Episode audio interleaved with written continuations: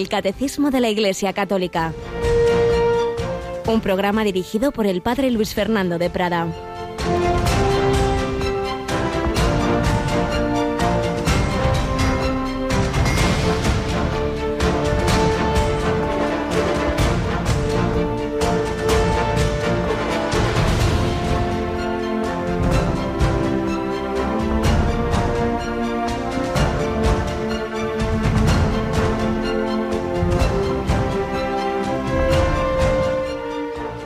Estudiáis las escrituras pensando encontrar en ellas vida eterna, pues ellas están dando testimonio de mí y no queréis venir a mí para tener vida. Alabado sean Jesús, María y José. Jesús veía como muchos de sus adversarios, a pesar de que sí, leían las escrituras, pero no, no, no le aceptaban a él, que es la vida. No queréis venir a mí para tener vida es ese misterio del que tantas veces hemos hablado y hoy insistiremos, de que aquello a lo que nos invita Dios, esa relación a la que nos invita Él, pues necesita que entremos nosotros en ella libremente. El Señor no nos obliga. Si no queréis, Él dice, venid, venid a mí, todos, venid. Pero no queréis venir a mí para tener vida. Dios es la vida, Dios es la fuente de la vida. Cuando el hombre se separa de Dios, muere. Es lo que eh, pasó en el pecado original y lo que pasa a lo largo de la historia. En primer lugar, la vida de la, la muerte de la vida sobrenatural, que llamamos Dios en nosotros la vida de la gracia, que la mata el pecado mortal. La muerte eterna, si uno eternamente opta insensatamente por quedar separado de Dios y luego las consecuencias de esa muerte sobrenatural en todo lo demás, sin ninguna duda. El demonio, el, príncipe de este mundo, pues promueve esa anticultura de la muerte. Tantas cosas horribles que han ocurrido y ocurren en la historia, genocidios, todo lo que es ese, esa animadversión contra la vida humana débil, del concebido, no nacido, del, del niño, del, del débil, del enfermo, del discapacitado, del, del enfermo, tantas y tantas eh, situaciones que, que hoy están tan generalizadas, sin ninguna duda está detrás el enemigo de la vida. Pero Jesucristo es nuestro redentor y María lo ha vencido. Estamos también en un momento de lucha fuerte en la humanidad, estamos en ese momento de muerte y dolor, pero también estamos acudiendo a quien más debemos, sin dejar de poner cómo debemos hacerlo, por prudencia humana y cristiana, todos los medios humanos, todos los medios sanitarios, todas las recomendaciones, claro que sí, pero sabiendo que esto solo el Señor y por eso, pues ayer fue un día muy decisivo. Toda esta semana lo está siendo porque estamos dándonos cuenta de a quién hay que acudir, al Señor y de una manera muy especial a la Virgen María. Tenemos con nosotros a Yolanda Gómez. Buenos días, Yoli. Muy buenos días, padre. Bueno, pues ayer un día especial y fuerte de oración. Por la mañana rezábamos ese Padre nuestro, todos los cristianos unidos al Papa, y por la tarde lo que realmente podemos considerar un pequeño milagro, porque ese Santo Rosario desde Fátima, que en un primer momento iba a ser solo Portugal, iba a ser solo pues los obispos portugueses los que tuvieron esa iniciativa de rezarlo y de consagrar Portugal a los corazones de Jesús y María, enseguida se unieron los españoles y enseguida naciones y naciones y naciones, más de 20, se incorporaron en ese acto que ayer retransmitíamos con emoción desde Fátima. También en, en los países hispanoamericanos eh, se está promoviendo renovar la consagración de todos esos países a la Virgen de Guadalupe, la emperatriz de las Américas. Qué maravilla pues el que reavivemos esa nuestra fe y devoción. Siempre debíamos hacerlo, pero así somos los seres humanos. Cuando lo estamos pasando mal es cuando nos acordamos más del Señor y de la Madre, como el niño pequeño, mamá, mamá, ayúdame. Y vamos a tener otro rosario desde otro país que ya lo teníamos hace tiempo, pero que en esta semana cobra especial relevancia, ¿verdad, Yoli? Pues sí, nos vamos a ir nada más y nada menos que hasta aquí dejo en Ruanda y vamos a rezar el Santo Rosario, vamos a retransmitir el Santo Rosario desde el santuario de Quivejo. Así es, es en Ruanda, donde hubo unas apariciones evidentemente aprobadas por la Iglesia, si no, no lo diríamos, en las que ya se anunció, se anunció lo que iba a ser años después el terrible genocidio de Ruanda, 800.000 muertos, siempre la misma llamada del Señor y de la Virgen a la conversión. lo contrario, pues vienen esas consecuencias del pecado del hombre, que allí fueron tan dramáticas. Pues bien, vive una de las videntes de Quivejo y desde allí pues estamos desde hace ya algunos meses haciendo una vez al mes un rosario. Bueno, pues este domingo, ¿nos recuerdas, Yolanda, Laura? A las 3 de la tarde, las 2 en Canarias, vamos a, a poder rezar el rosario junto a los que están allí rezando en el santuario de Quivejo. Y además a otras naciones de lengua española que se unen con nosotros en ese rosario. Y por supuesto, mañana otro momento de oración muy, muy, muy especial. En ese caso, desde el corazón de la cristiandad. Mañana vamos a tener el Via Crucis a las 3 de la tarde, porque a las 6 de la tarde, ¿qué tenemos, Yolanda?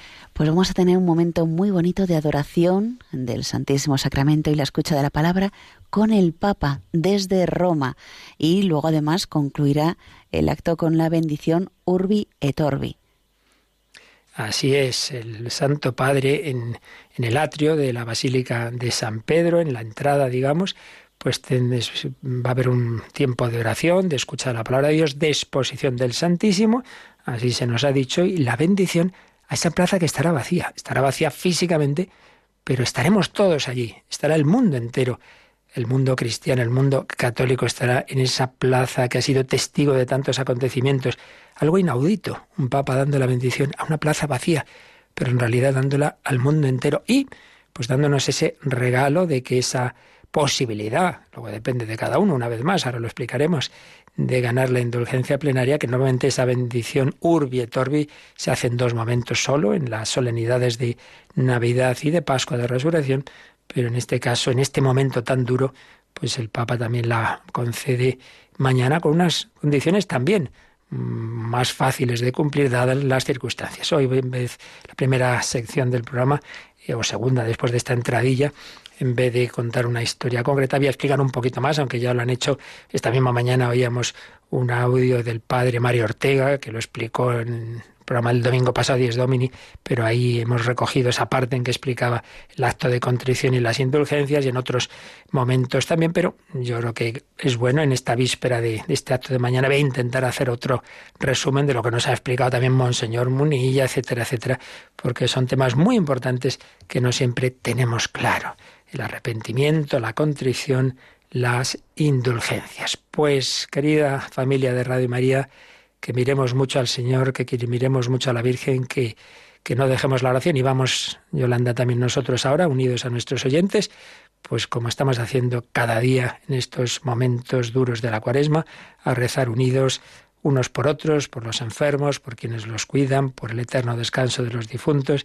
Os pedimos una oración especial por esta radio para que podamos, que la Virgen nos proteja y podamos seguir extendiendo a todos la esperanza. Padre nuestro que estás en el cielo, santificado sea tu nombre, venga a nosotros tu reino, hágase tu voluntad en la tierra como en el cielo. Danos hoy nuestro pan de cada día, perdona nuestras ofensas, como también nosotros perdonamos a los que nos ofenden no nos dejes caer en la tentación y líbranos del mal. Dios te salve María, llena eres de gracia, el Señor es contigo. Bendita tú eres entre todas las mujeres, y bendito es el fruto de tu vientre Jesús. Santa María, Madre de Dios, ruega por nosotros pecadores, ahora y en la hora de nuestra muerte. Amén. Gloria al Padre, y al Hijo, y al Espíritu Santo. Como era en el principio, ahora y siempre, por los siglos de los siglos. Amén. Sagrado Corazón de Jesús. En vos confío. Inmaculado Corazón de María. Sed la salvación del alma mía. San José, todos los ángeles y santos de Dios. Rogad por nosotros.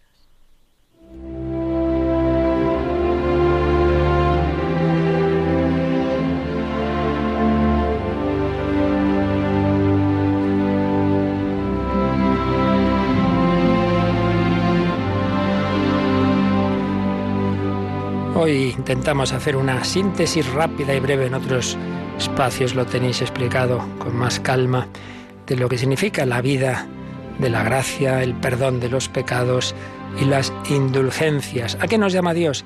A vivir en la amistad con Él, una amistad que a lo largo de la vida está llamada a ir creciendo. Ojalá crezca de tal manera que cuando llegue el final de nuestra vida estemos en esa unión con Él tan grande que llamamos santidad, que permita que cuando llegue la muerte directamente pasar a ver a Dios, de lo que hoy enseguida hablaremos en el cuerpo del, del programa, ver a Dios. La amistad con Dios, la santidad se convierte tras la muerte en el cielo. Pero por desgracia, pues muchísimas veces no es así. Muchísimas veces esa vida de la amistad con Dios, esa vida de la gracia que recibíamos en el bautismo, pues luego preferimos otros amigos, dejamos a Dios de lado, vivimos sin Él, o si está ahí un poquito, pero bueno, bueno, Señor, tú no mires mucho, que yo ahora me dedico a otras cosas y ya veremos luego. Vivimos sin Dios. Y muchas veces, pues cuando llegan los momentos difíciles, cuando nos damos cuenta, o el Señor pues llama a nuestra puerta una y otra vez, y nos damos cuenta, no, no, me he portado mal como el hijo pródigo, entonces me arrepiento. Si yo he roto una amistad con una persona amiga, pero luego pues le pido perdón y esa persona es buena y me perdona, vuelve esa amistad. Bueno, Dios siempre quiere perdonarnos. Él llama a nuestro corazón. Uno no se convierte por sus fuerzas, ¿eh? Es la gracia de Dios. Hay que pedir esa gracia para que yo me convierta y para los demás, para el que vive alejado de Él. Sin la gracia, uno por sus fuerzas no puede volver a Dios. Pero, evidentemente, sabemos que Dios quiere dar esa gracia. Ahora, lo que hace falta es que respondamos. Dios me invita a convertirme. Y entonces viene, segundo momento, ese arrepentimiento, ese, esa contrición, que puede ser de dos formas. Una más bien por el interés. Recordemos cuando el hijo pródigo dice, uy, yo aquí me muero de hambre, en casa de mi padre estaba mejor. Entonces vuelve, pero como decimos, por el interés te quiero Andrés. Bueno, sí, de acuerdo. Pero cuando ve que el padre sale, que le abraza, pues entonces cae en la cuenta de, qué disgusto le había dado al Padre y su arrepentimiento ya, sin duda, sería más por amor de Dios. Bueno, pues eso es lo que llamamos la contrición, que a uno le duele. Ay, Dios mío, he sido un desagradecido con la de regalos que me ha hecho Dios, te pido perdón de corazón. Entonces uno se arrepiente, tiene esa contrición, que es lo que expresan oraciones como el yo confieso, el Señor mío Jesucristo, o sencillamente, Dios mío, perdóname, no he sido bueno contigo, tú que eres infinitamente bueno. Simplemente uno con ese arrepentimiento por amor de Dios y sabiendo, por supuesto, que el camino principal y seguro que nos ha dejado Jesús para recibir el perdón es la confesión, uno con ese arrepentimiento y ese deseo de confesarse ya está perdonado por Dios. hace falta que se confiese. Bueno, pues en estos momentos mucha dificultad en tantos lugares del mundo para poderse confesar. Y entonces el Papa nos ha recordado algo que no es invento suyo, que está en el catecismo de toda la vida, yo lo aprendí de pequeño. Y es esto que acabo de decir, que la verdadera contrición, ese pedir perdón a Dios de corazón, porque hemos sido desagradecidos con Él, con el propósito de cuando podamos confesarnos, hacerlo, ya eso perdona los pecados. Por eso es tan importante hacer esos actos de contrición, rezar. Yo en mi casa lo aprendía y lo oía a mis padres que en paz descansen por la noche, rezaban juntos el Señor mío Jesucristo, pedían perdón a Dios. Hagámoslo también nosotros. Perdón de los pecados, arrepentimiento, contrición, con el deseo cuando sea posible, por supuesto, de la confesión. Vamos a también a tener la posibilidad en Radio María de unos audios con varias oraciones de contrición. Eso es lo principal, arrepentirnos. ¿Vuelve uno a la amistad con Dios? Vuelve uno a esa gracia divina. Siguiente paso. Sí, yo me he arrepentido, Dios me ha perdonado, estoy en su amistad, sí, sí, pero claro, mis pecados han tenido consecuencias que están ahí. Si yo me enfadé con mi vecino y le quemé el coche, y luego me perdona, ya me arrepiento, volvemos a ser amigos, sí, hombre, pero, pero el coche está quemado, tengo que arreglar eso. Si yo me he dedicado a, a, drogarme y luego me arrepiento, pues sí, me arrepiento, pero yo tengo en mi ser unas tendencias malas. Eso es lo que se llama la pena, las consecuencias del pecado. Esas consecuencias hay que irlas purificando. El alma está ahí sucia. Yo no puedo ver a Dios en esta vida. Sí, hay que irlo purificando. Por eso necesitamos esas gracias de Dios, necesitamos la penitencia y ahí nos ayuda la Iglesia porque todos somos una familia. Entonces, los méritos del Señor, de la Virgen y de los santos, pues también mm, unos pueden servir para otros y ayudan a superar esas consecuencias del pecado. Y eso es lo que llamamos las indulgencias. Porque Jesús dijo, lo que ataréis en la tierra quedará atado en el cielo. Entonces la Iglesia con ese tesoro de santidad de tantas personas santas que ha habido en la historia, nos ayuda con las indulgencias. La indulgencia es que lo que ha hecho otro a ti te ayuda a ir quitando esas consecuencias del pecado, porque si no las quitas en esta vida, supuesto siempre que estamos ya arrepentidos en la amistad con Dios, pero pues habrá que purificarlas después en el purgatorio. Pero si nos purificamos antes mejor, y a esa purificación es donde viene la ayuda de las indulgencias. Parcial, si eh, digamos se quita parte de esas consecuencias, o total, si desaparecen completamente. Eso es lo que llamamos la indulgencia plenaria. Ojo, aquí se suele olvidar una cosa.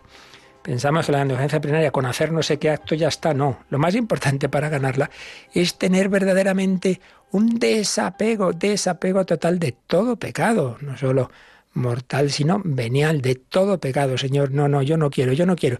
Y claro, es una gracia que hay que pedir al Señor desapego de todo pecado y luego pues a determinados actos que recordamos varias veces que la Iglesia les otorga esa indulgencia plenaria como es media hora de, lectura de la Biblia, como es el rosario ante el Santísimo o en familia, en comunidad. Bien, pues ahora, en este momento tan especial, el Papa ha añadido, a través de la Sagrada Penitenciaria, pues unas facilidades mayores. Hay quien dice, oiga, pues no puede ser, ¿cómo que no puede ser? Pues igual que se han puesto unas, en un momento dado se pueden poner otras en otro, porque esto sí que depende de la Iglesia. Hay cosas que son del Señor, los sacramentos lo, que viene de Cristo eso no se puede tocar, pero hay otras cosas que el Señor ha dejado a la Iglesia concretarlas. Y ahí están las indulgencias. Pues bien, todos los enfermos, los afectados por el coronavirus, los sanitarios, los familiares, los diversos cuidadores,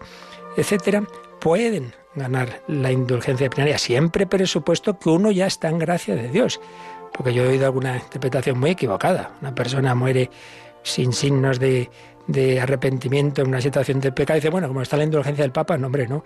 El Papa no puede hacer que uno, el otro, eh, si no quiere él, eh, vivir en la amistad con Dios. Eso depende de la respuesta de cada ser humano. Pero el presupuesto, que uno sí tenga ese arrepentimiento, esa contrición que hemos dicho antes, presupuesto eso, entonces también es ahora más sencillo recibir esa ayuda de la indulgencia para superar las consecuencias del pecado. Entonces, pues, por ejemplo, unirse espiritualmente a una misa que uno va oyendo en la radio, en la tele, o al rezo del Santo Rosario, o al Via Crucis, o si no está ni para eso, simplemente rezar el credo, el Padre Nuestro, alguna oración a la Virgen, ofrecer estas dificultades, esta prueba, esta enfermedad, y con el deseo de, cuando sea posible, cumplir las tres condiciones que son las habituales de las indulgencias plenarias.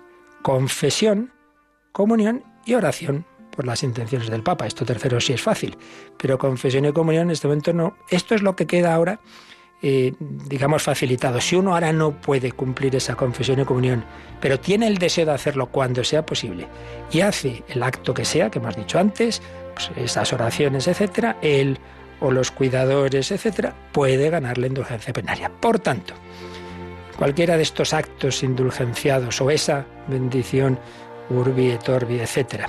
Si uno la vive con este espíritu de contrición, de desapego del pecado, hace alguna de estas prácticas, de estas oraciones, tiene ese deseo que ahora no podemos cumplir muchas veces de la confesión y comunión, puede recibir, si tiene ese, esa actitud interior, ese regalo de la indulgencia plenaria. El enfermo, quienes lo cuidan, etc. Y por supuesto, Último punto, los moribundos, que difícil, en muchos casos ni, le dejan entrar al sacerdote y no puede recibir la unción de enfermos, no puede comulgar, pues también pueden recibir la indulgencia plenaria. Siempre insistimos de aquel que tenga ese arrepentimiento, esa contrición, por eso es tan importante que la recemos y enseñemos a rezarla, pues simplemente pues eh, esa persona que está en punto de muerte, que, haya, que rece algo, que lo haya rezado en su vida, que tenga esa actitud de corazón, pues la Iglesia le concede esa indulgencia plenaria. En otros espacios, como digo, esto se ha explicado con más calma, pero bueno, eh, creo que viene bien recordar así de esta manera breve dos niveles. El más importante, el arrepentimiento, la contrición, el, pedir perdón a Dios de corazón de nuestros pecados y luego, bueno, pues tener esa, esa posibilidad de no solo eh, lo que es la culpa como tal, no solo ese pecado, sino las consecuencias que llamamos la pena, pues también pueden ser, eh, nos podemos recibir la ayuda de, de, nuestros hermanos los santos a través de las indulgencias para también recibir esa, esa gracia que nos facilite la unión con Dios a la que todos estamos llamados ya a lo largo de esta vida y de una manera plena y definitiva en el cielo, como ahora vamos a ver. Pues así se lo pedimos a la Santísima Virgen María, que nos ayude a tener esas actitudes de corazón, que no seamos tontos, que no vivamos sin Dios, que vivamos en casa, que vivamos con Jesucristo, con ella, y así unidos a todos nuestros hermanos en nuestro corazón.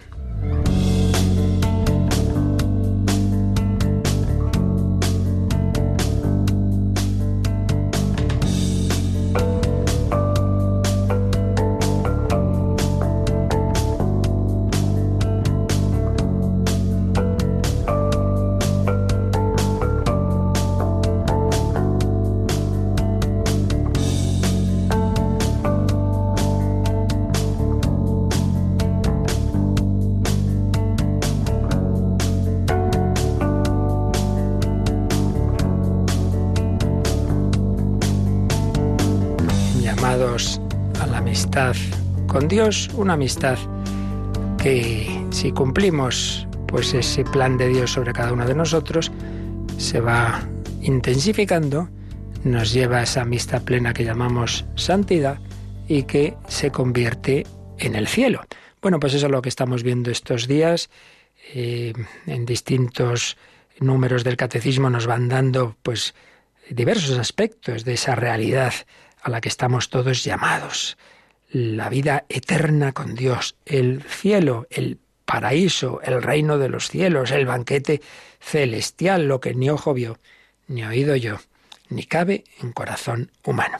Cada número nos va dando matices, hay cosas que vamos repitiendo, no importa, lo he dicho varias veces, porque este es un tema que quizá lamentablemente hablamos poco, se nos olvida que no estamos para vivir aquí la vida así para siempre, que no, que esto es una autopista para el cielo, que esto es un, aeropuerto para coger el avión.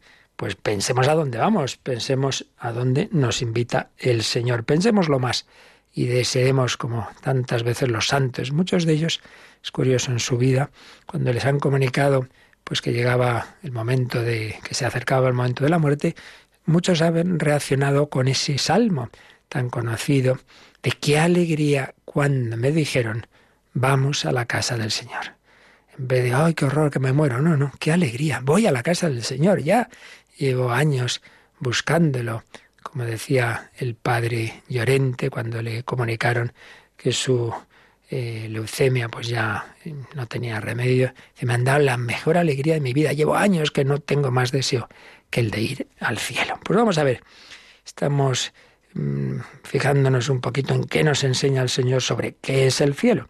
Hemos visto ya muchos aspectos y hoy vamos a insistir en el quizá el principal de todos ellos, en el que del que los demás son de alguna manera consecuencia, que es la visión de Dios, llamados a ver a Dios.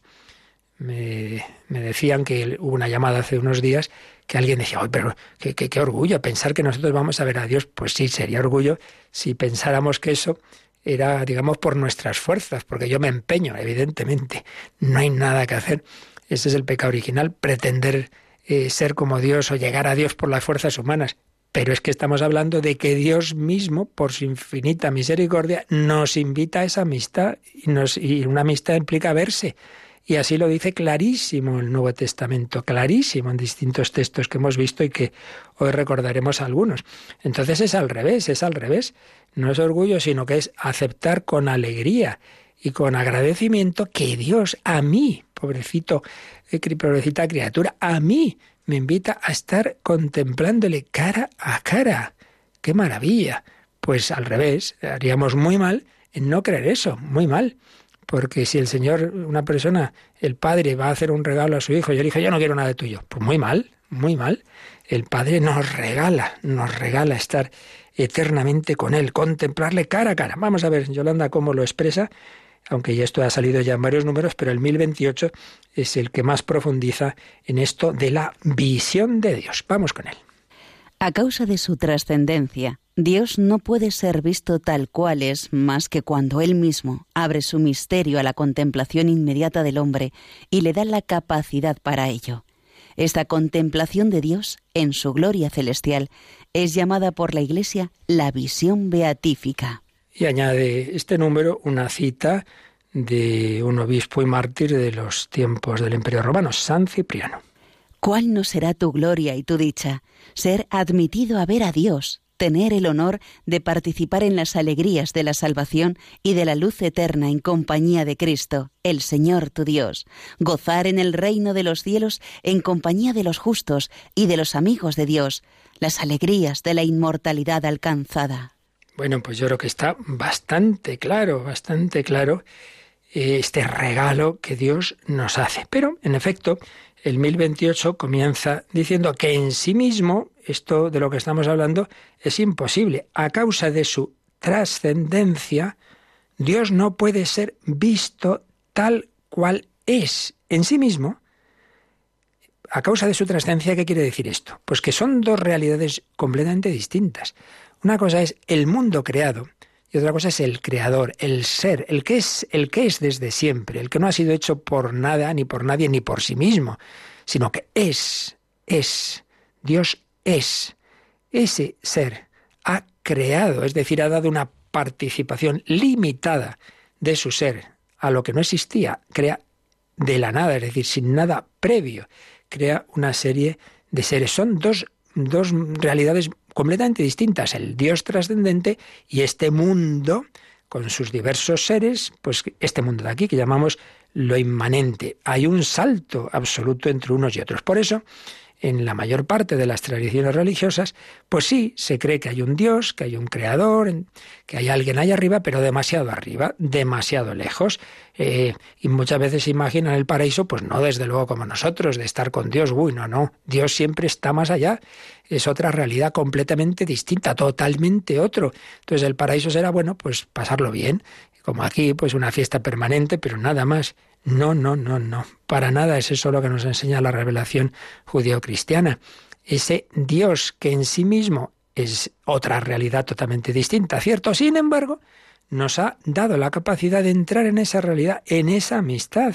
Nos ha elevado, nos ha dado la capacidad de podernos unir con Él en esta vida, participar de su vida divina eh, cada vez de una manera más íntima, como decíamos antes, y llegar a contemplarlo, porque tenemos un espíritu, un alma espiritual que Dios nos ha dado, y también, por supuesto, a los ángeles que son espíritus puros, y Él va a elevar esa alma con una luz especial, que los teólogos llaman lumen glorie, pero bueno, se explique como se explique, lo que está claro en toda la revelación, en todo el Nuevo Testamento, es que Dios nos invita a estar con Él contemplándolo cara a cara. Por eso dice este número, aunque a causa de su trascendencia Dios no puede ser visto tal cual es, porque ahora una cosa es que uno reflexione y diga, pues aquí hay estas realidades bellas, pues claro, esto las ha hecho un Dios infinitamente más bello. Aquí hay un orden en este mundo, esto lo ha hecho una inteligencia, sí, pero yo no estoy concluyendo que existe ese Dios, pero no lo estoy viendo tal cual es. En cambio, ese Dios que no puede ser visto tal cual es por, por nuestras fuerzas, sin embargo, cuando Él mismo abre su misterio a la contemplación inmediata del hombre y le da la capacidad para ello, entonces eso que por nuestras fuerzas no podríamos nunca, pues es un regalo que Dios nos hace. Dios nos eleva. Mm, podemos decir con un símil, el cielo está demasiado alto, yo no puedo llegar, pero Dios ha bajado del cielo a la tierra y me quiere subir de la tierra al cielo. Eh, decía Aristóteles que la amistad se da entre seres de naturaleza igual o semejante.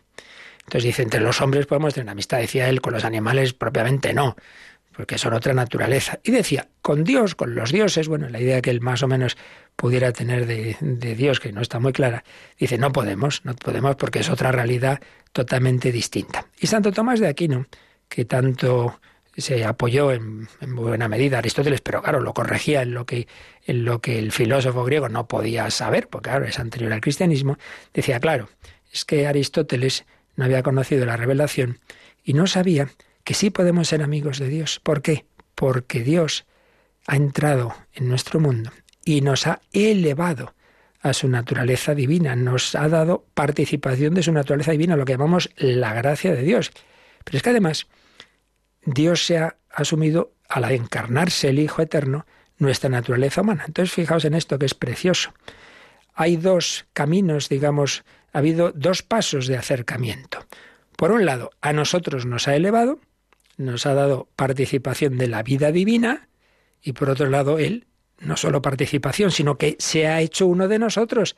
Tiene mi misma naturaleza humana. Por tanto, sí puedo ser amigo de Dios porque Él tiene mi misma naturaleza. Es un hombre, el Hijo de Dios, y a mí me ha elevado a su naturaleza divina.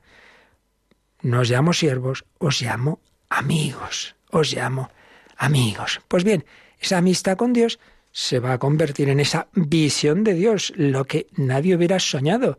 Por eso esto supera incluso pues pues todas las religiones y todos los deseos de trascendencia, no, no, es que es contemplar a Dios cara a cara.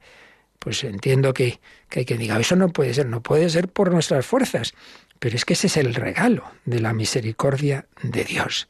A causa de su trascendencia, Dios no puede ser visto tal cual es, más que cuando Él mismo abre su misterio a la contemplación inmediata del hombre y le da la capacidad para ello. Claro, nos la da Él, por nosotros nada que hacer, pero es que nos la da Él, nos da Él esa capacidad, esa capacidad de contemplarle cara a cara.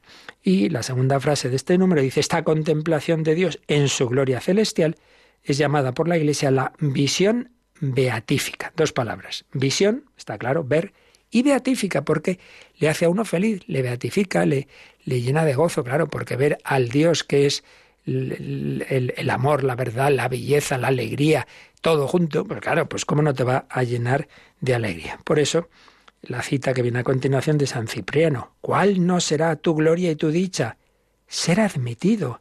A ver a Dios, tener el honor de participar en las alegrías de la salvación y de la luz eterna, en compañía de Cristo el Señor tu Dios, gozar en el reino de los cielos, también además en compañía de los justos y de los amigos de Dios, las alegrías de la inmortalidad alcanzada. Esta alegría mía se incrementa porque tú también la estás disfrutando y tu alegría es también la mía y la mía es la tuya. ¡Qué maravilla!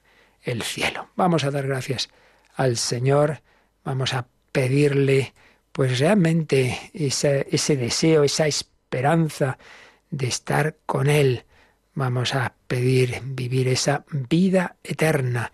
Y para ello no nos olvidemos, la vida eterna comienza aquí. Tú vive unido al Señor, acepta su amistad, cuídala y esa amistad se convertirá en ese cara a cara con su amor, con su misericordia, con su corazón.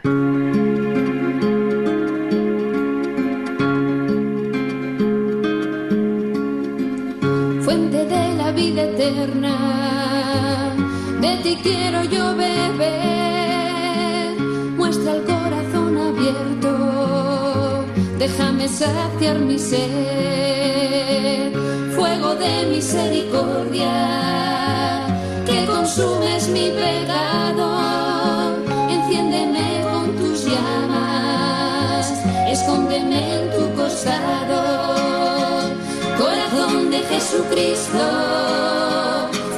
eterna del amor. Quiero estar siempre contigo, abraza mi corazón, de Jesucristo, fuente eterna del amor. Quiero estar siempre contigo, abraza mi corazón. Tú que buscas mi consuelo porque tantos te olvidaron. Concédeme amarte siempre por los que nunca te amaron abandones la puerta del amor que nunca acaba, que yo sepa entrar por ella y perderme en tus entrañas.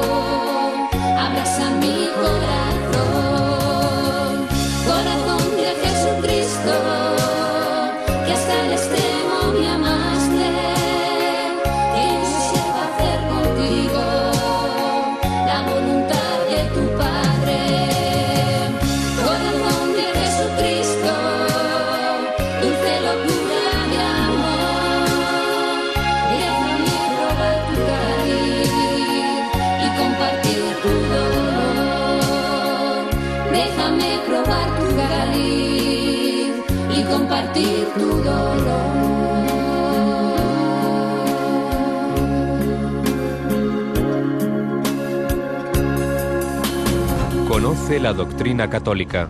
Escucha el catecismo de martes a jueves de 8 a 9 de la mañana y los sábados a la misma hora profundizamos en los temas tratados en el programa En torno al catecismo. Pues sí, aquí comienza la vida eterna. Al principio del catecismo, lo vimos hace ya mucho, hace ya años, hay un apartado que se titula La fe, comienzo de la vida eterna. En el 163 eh, y los dos siguientes tratan este tema. La fe, comienzo de la vida eterna. Vamos a leer, a releer, como nos sugiere aquí el catecismo, ese número que vimos hace ya tanto, pero que ahora nos viene bien. 163. La fe nos hace gustar de antemano el gozo y la luz de la visión beatífica, fin de nuestro caminar aquí abajo. Entonces veremos a Dios cara a cara, tal cual es. La fe es, pues, ya el comienzo de la vida eterna esa cita que dice veremos a Dios cara a cara, lo pone entre comillas, porque es una expresión de San Pablo, que ya vimos otro día en 1 Corintios 13, 12, y tal cual es expresión de San Juan en su primera carta, primera de Juan 3, 2. La fe nos va dirigiendo hacia el fin de nuestro caminar, que es la visión beatífica. La fe es pues ya el comienzo de la vida eterna. Y añade pues una vez más una cita de un santo padre, en este caso San Basilio, a ver qué dice. Mientras que ahora contemplamos las bendiciones de la fe como reflejadas en un espejo, es como si poseyésemos ya las cosas maravillosas de las que nuestra fe nos asegura que gozaremos un día. Así pues, con la fe, pues ya recibimos la esencia de, de la vida divina. Ya la tenemos en nuestra alma. La fe viva se entiende la fe que se convierte en esperanza y en caridad. Pero la tenemos, pero no la podemos disfrutar salvo momentos así de transfiguración, ¿verdad? En que el Señor como se hace sentir más, pero en muchos casos pues no, y bueno, incluso en esos momentos nunca será como será esa visión cara a cara, pero ya nos encamina, nos dice, por aquí, por aquí va la cosa, la fe comienzo de la vida eterna. Y también nos dice el catecismo que podemos mirar en cambio hacia el final hacia la parte de la moral, que ya vimos algunos números relativas a las bienaventuranzas, como mm, la moral cristiana en el fondo, pues nos lleva a la verdadera felicidad que comienza aquí en esta vida, porque aunque uno lo esté pasando mal en muchas cosas, tiene a Dios, tiene paz, tiene sentido de la vida, no está solo nunca, tiene esa, esa paz profunda del corazón que nos hace ser felices en medio del dolor, pero que todo ello evidentemente se va a convertir en la felicidad plena de que nos hablan las bienaventuranzas. Ya hemos leído varios números de esa parte final sobre las bienaventuranzas. Hoy vamos a leer el 1722. Semejante bienaventuranza supera la inteligencia y las solas fuerzas humanas. Es fruto del don gratuito de Dios. Por eso la llamamos sobrenatural, así como también llamamos sobrenatural la gracia que dispone al hombre a entrar en el gozo divino. De nuevo, la misma idea. Eh, no, es, eh, no es posible que el hombre, por las fuerzas de su naturaleza humana, ni siquiera de su inteligencia, porque una cosa es que tengamos un alma, pero eso es un alma humana, no es algo divino en sí mismo. Entonces yo con mi alma humana, con mi razón, puedo concluir que existe Dios. Eso sí, tengo, todos los seres humanos tenemos un sentido religioso, eso sí, por eso en todas las culturas de la historia, pues siempre ha habido una religión, porque siempre el ser humano ha, intuido que hay un, ser supremo, un creador, y sentía en sí mismo pues que solo él puede llenarle sentido religioso. Sí, pero eso está en ese orden de lo, de lo que sale de la naturaleza humana. Con ese orden no llegamos a esa unión íntima con Dios que, o a una amistad con Él y mucho menos a una visión. Eso necesita que Dios mismo nos dé participación de su vida divina. Eso es lo que llamamos sobrenatural, por encima de la naturaleza, sobrenatural.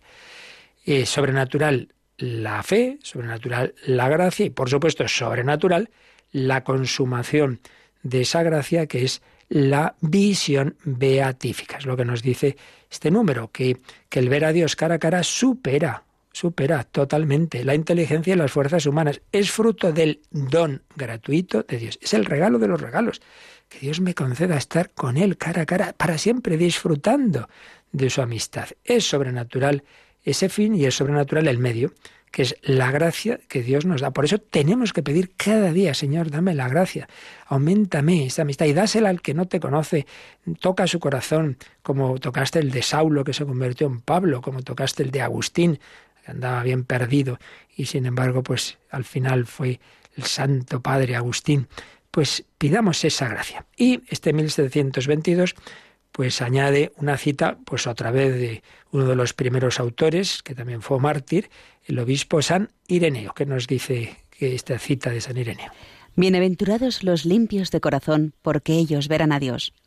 Ciertamente, según su grandeza y su inexpresable gloria, nadie verá a Dios y seguirá viviendo, porque el Padre es inasequible. Pero su amor, su bondad hacia los hombres y su omnipotencia llegan hasta conceder a los que lo aman el privilegio de ver a Dios, porque lo que es imposible para los hombres es posible para Dios. Qué maravilla, San Ireneo, mártir, obispo en las Galias, aunque él venía del Oriente, pues qué profundidad de, conocimiento ya del, del, Nuevo Testamento. Y fijaos en, en estas tres citas bíblicas que nos pone. Bueno, una es del Antiguo Testamento. Nadie puede ver a Dios y seguir viviendo. En el Antiguo Testamento había esa, esa conciencia de que ver a Dios, si uno lo ve, se muere, porque no, no, no, no puede ser. Eh, él quería, Moisés quiere ver el rostro de Dios y dice, no, no puede ser, no puede ser. Nadie puede verlo y seguir viviendo. Y sin embargo, pues todo eso era una preparación a ver el rostro de Dios en Cristo.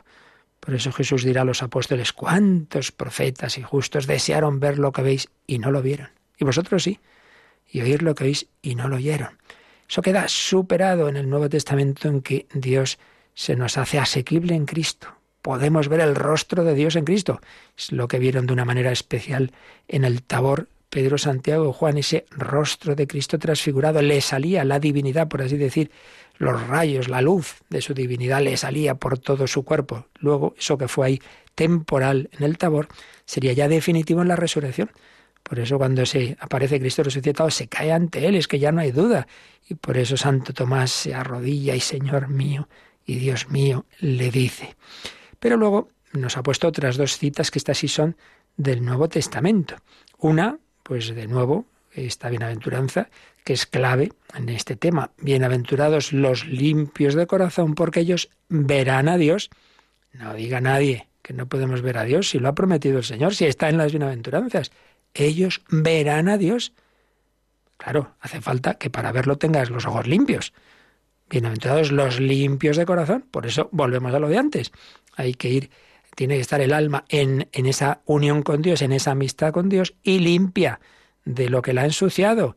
Y ahí viene la purificación, ahí vienen las indulgencias. Bienaventurados los limpios de corazón, porque ellos verán a Dios. Pero si esto, esto es imposible, ¿cómo vamos a ver a Dios? Lo que es imposible para los hombres es posible para Dios. La otra cita que pone San Ireneo del Nuevo Testamento, que es lo que le dice, ¿recordáis? Bueno, aparece en varios momentos, pero en particular el ángel Gabriel le dice a la Virgen María que su pariente Isabel, a pesar de ser anciana y estéril, ha concebido y también ella, sin dejar de ser virgen, va a concebir, porque lo que es imposible para los hombres es posible para Dios. Sí, Dios hace posible lo imposible que veamos a Dios cara a cara. Qué maravilla, ver a Dios. Pues esto es lo esencial, lo demás son, digamos, consecuencias, porque la visión de Dios, como ya hemos dicho en otros días y seguiremos desarrollando en los próximos, porque esto se nos va aquí el tiempo siempre más rápido de lo que nos parece, esa visión de Dios pues incluye todo lo demás. Claro, el ver a un Dios que es amor implica el amor, implica la intimidad con Él. El ver a Dios me consuma mi divinización, no que yo me haga Dios como Él, sino esa participación de la vida divina, ese ser hijo adoptivo, pero hijo verdadero. No es un mero título jurídico, no, no, no. Como hemos dicho antes, Dios me eleva, me, pues eso, sobrenatural. Entonces, esa visión de Dios implica el amor, implica la intimidad, implica esa amistad. Y luego, como estamos unidos en esa visión de Dios, todos los que hayan aceptado esa invitación, pues implica también la amistad con los demás, implica ese gozo de la fraternidad, implica la alegría, claro. Señor, qué bien estamos aquí, dice San Pedro en el Tabor, y en una de las parábolas dice Jesús, entra en el gozo de tu Señor. Aquí uno se lo pasa bien unas horas o un fin de semana o no sé qué, pero ay, todo se acaba, se acabaron las vacaciones, se acabó esto, se acabó... No, no, allí no se acaba. Hagamos tres tiendas, dice Pedro en el Tabor. No, ya, ya está, no te preocupes, ya te vas a quedar eternamente. Ya lo estás, Pedro. A los demás, ojalá, vamos de camino y lleguemos. Vivir en Dios, contemplarle implica el amor, implica el gozo, implica la fraternidad, implica saber que eso no termina, implica la alegría, implica esa, esa tranquilidad de que más y más y más y más. La visión de Dios, el amor de Dios. Ver a Dios cara a cara es la fuente de todo lo demás que está eh, prometido en el Nuevo Testamento. Recordemos estos textos que ya hemos citado. Primera de Juan 3.2. Queridísimos, desde ahora somos hijos de Dios y todavía no se ha manifestado lo que seremos. Sabemos que cuando se manifieste, según parece, aquí quiere decir San Juan, cuando se manifieste Cristo en su segunda venida, seremos semejantes a Él porque lo veremos tal cual es. Lo veremos tal cual es, seremos semejantes a Él. Él nos eleva para verlo tal cual es. Texto fundamental, ver a Dios tal cual es, y el otro fundamental, el de San Pablo, 1 Corintios 13, 12. Ahora vemos en un espejo, en enigma. la visión de Dios por la fe, pues es oscura. Pero en cambio, entonces veremos cara a cara. Ahora conozco de un modo parcial, pero entonces conoceré como soy conocido. Esto es muy fuerte. Que yo conoceré a Dios como Dios me conoce a mí, porque Dios me da, me eleva, y yo no puedo por mí mismo. Hombre, ya se entiende que siempre de una manera propia de la criatura limitada. Pero con una elevación de Dios para el que nada es imposible. Estos dos textos, primera de Juan 3.2, lo veremos tal cual es, y de San Pablo, primera de Corintios 13.12, lo veremos cara a cara. Y, la, y el que hemos dicho de las bienaventuranzas, todos los limpios de corazón, porque ellos verán a Dios, son, entre otros, tres textos fundamentales para que no lo dudemos. Claro que Dios nos llama a ese contemplarle cara a cara, y así lo ha definido la Iglesia. En esa bula que ya citamos otro día, del Papa Benedicto XII, Bula Benedictus Deus de 1336, pues se definió, se definió como, como una definición escátedra, infalible, por tanto, como los bienaventurados, ya incluso antes de la resurrección, de momento solo con el alma y luego ya también cuando resucite todo el ser, ven la esencia divina cara a cara con visión intuitiva. Dice así ese documento, después de la muerte y pasión de nuestro Señor Jesucristo, pues los, los que se hayan salvado vieron y ven la divina esencia con visión intuitiva, cara a cara, sin mediación de criatura alguna. O sea, no es que a través de otra persona, entonces yo ya sé cómo será Dios. No, no, a Dios cara a cara, no al embajador, cara a cara.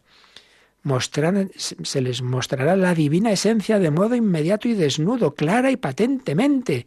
Y viéndola así, gozan de la misma divina esencia y por tal visión y fruición, las almas de los que salieron de este mundo son verdaderamente bienaventuradas y tienen vida y descanso eterno. Ahí es nada. No nos quedemos con bagatelas, vayamos a lo que realmente alimentará nuestra alma por toda la eternidad. Bienaventurados los limpios de corazón, porque ellos verán a Dios. Seguiremos, si Dios quiere, profundizando en estos regalos que Dios nos quiere hacer. Pero si tenéis ahora cualquier cuestión, dudas de esto, de lo que hemos explicado antes o cualquier otro tema, lo que nos dé tiempo, pues es el momento. Participa en el programa con tus preguntas y dudas. Llama al 91005 9419. 91005 9419 Puedes escribir un mail a catecismo o escribirnos un mensaje al teléfono de WhatsApp 668 594 383 668 594 383.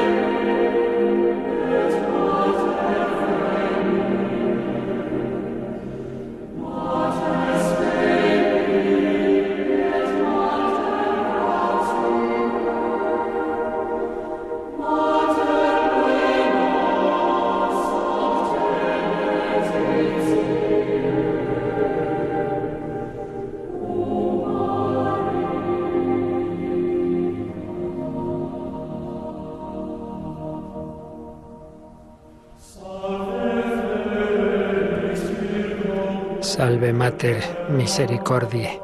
Sí, de la mano de María, como regalo del Señor, por su mediación, podemos recibir ese regalo increíble de estar también con ella, contemplando al Señor por toda la eternidad. un correo largo, no me da tiempo a responder ahora con calma, ya lo haremos, pero una palabra sobre algo que ya dijimos y que volveremos a explicar con más calma, y es que la eternidad no es un día y otro y otro, un tiempo que nunca se acaba. No, no, no, no. Es al revés, es como un instante de plenitud, un éxtasis cuando uno se siente totalmente lleno de, alegría, de felicidad y ni, se da cuenta de que pasa el tiempo. No es que el tiempo va adelante, uno detrás de otro, sino que es ese instante como los apóstoles en el tabor, pero un instante de plenitud que no termina. Ya profundizaremos en ello, pero antes creo que tenemos una, una llamada, ¿verdad, Yolanda? Sí, nos han llamado desde Ávila y preguntan que, claro, la misión de los cristianos eh, es evangelizar, pero ¿cómo se puede hacer eso si en tu propia familia no quieren saber nada de Dios, sobre todo los hijos, cada vez que les hablas de Dios, pues es casi un mal momento en, en la familia? Entonces, ¿cómo se puede hacer?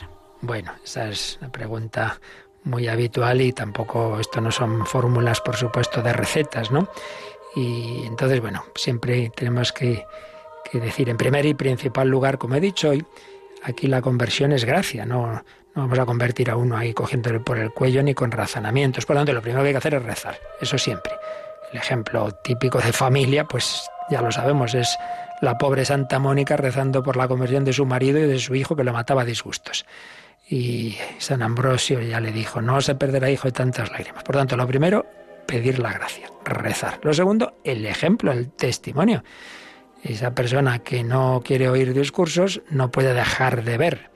Si te ve la alegría, la caridad, la paciencia, bueno, eso ahí va quedando. Y luego, pues Dios iluminará. en un momento dado esa persona que se cierra, ahí está recibiendo un momento dado una palabra a través de otras personas, sobre todo cuando es con jóvenes, es fundamental, es verdad que muchas veces de, la familia es difícil, ya lo sabemos todos, pero intentar ver si algún amigo, alguna posibilidad de que otros jóvenes que sí que están en la vida de la iglesia pueda invitarle a una experiencia, a una prenación, a un encuentro, a un... eso sin ninguna duda. Con todo, tengo que decir también, cuando uno, como uno ya va teniendo algunos añitos, pues uno ve personas que, que recibieron la semilla de la fe y que luego se echaron a perder, y luego al cabo de los años yo estoy viendo cada vez más vueltas a casa, conversiones, claro, porque es que el camino del pecado no llena. Entonces esa persona que, que, en el fondo de su alma pues tiene un, un, recuerdo de aquello y que cosas que ha oído y que no ha hecho ningún caso, en un momento dado sí que le pueden llegar a la mente. Y repito, ¿eh? esto ya lo, yo lo estoy viendo. Muy recientemente me he re, reencontrado, gracias a las redes sociales, con una chica que, que, tu, que la conocí como alumna en la universidad en la que fui capellán. Me contó que luego estuvo bastante separada del Señor, llevando una vida bastante desastrosa, pero en un momento dado, una peregrinación, se encuentra con el Señor, hace una confesión general y ahora es ella la que está evangelizando a los demás. No perdamos la esperanza. Yo me emocioné cuando le oí contar a un italiano que emigró a Canadá y que estuvo 40 años separado de Dios, su Dios era el dinero, cuando se convierte y luego vuelve a ver a su madre ancianita y su madre le dice, hijo, llevaba 40 años rezando por tu conversión. Pues no perdamos, no perdamos la esperanza, evangelicemos y sobre todo oremos unos por otros y pedimos al Señor su bendición. La bendición de Dios Todopoderoso, Padre, Hijo y Espíritu Santo, descienda sobre vosotros. Alabado sea Jesucristo.